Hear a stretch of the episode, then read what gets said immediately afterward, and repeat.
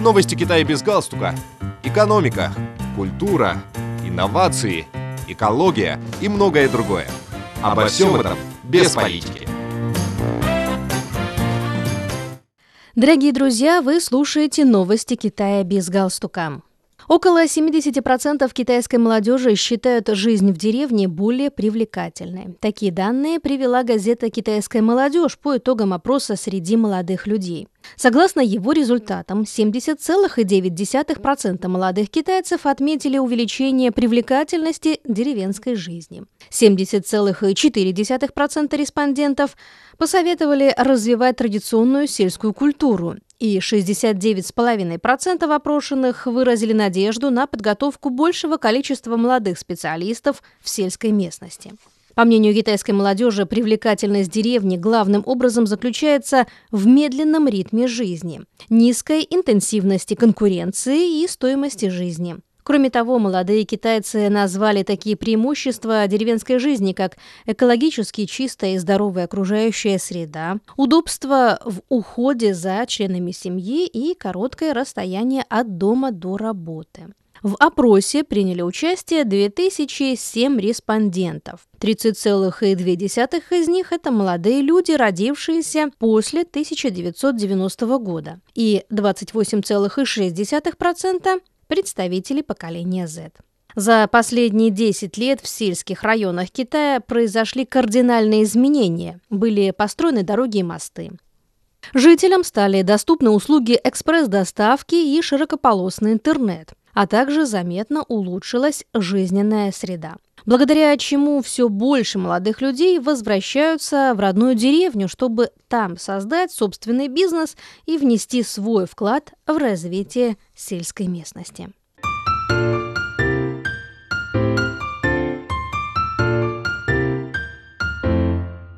На состоявшейся недавно 38-й сессии Постоянного комитета Собрания народных представителей провинции Шандун 13-го созыва было принято положение о защите Великой Стены царства Ци, древнейшего из существующих участков Великой Китайской Стены в стране. Как сообщается, новый документ вступит в силу 1 января 2023 года. Великая стена царства Ци протяженностью 641 километр начинается у берега реки Хуанхэ и тянется на восток вплоть до побережья Желтого моря. Ее строительство началось в период весны и осени и завершилось в период воюющих царств.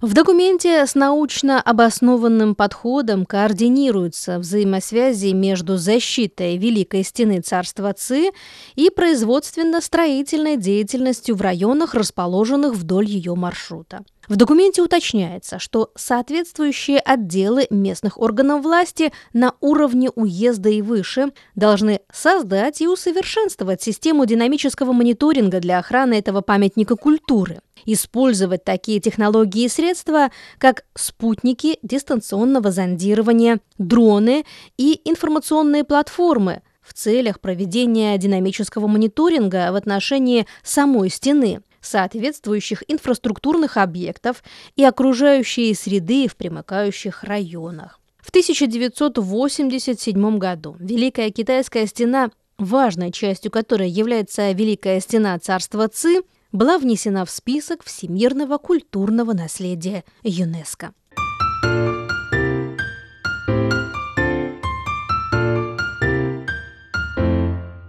Гань Юй Сотрудник гидроэлектростанции, потерявший связь после землетрясения магнитудой 6,8 балла в уезде Лу-Дин, провинции Сучань, был успешно спасен спустя 17 дней. Утром 21 сентября Ни Тайгао, житель деревни в уезде Шимянь, города Янь, провинции Сучань, обнаружил и спас Ганьюя. 28-летний мужчина был очень слаб. Его брюки и обувь прогнили, а все тело было покрыто ранами.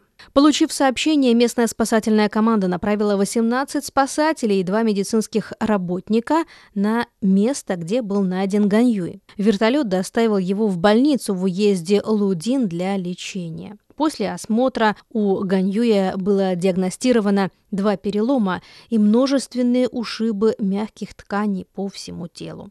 По словам молодого человека, у него близорукость, и во время землетрясения он потерял очки. Гань Юй пытался спастись, несмотря на проблемы со зрением. Вода, мох и дикие плоды стали его спасением от голода.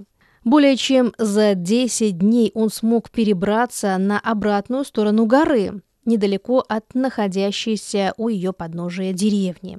5 сентября в уезде Лудин произошло землетрясение магнитудой 6,8 балла.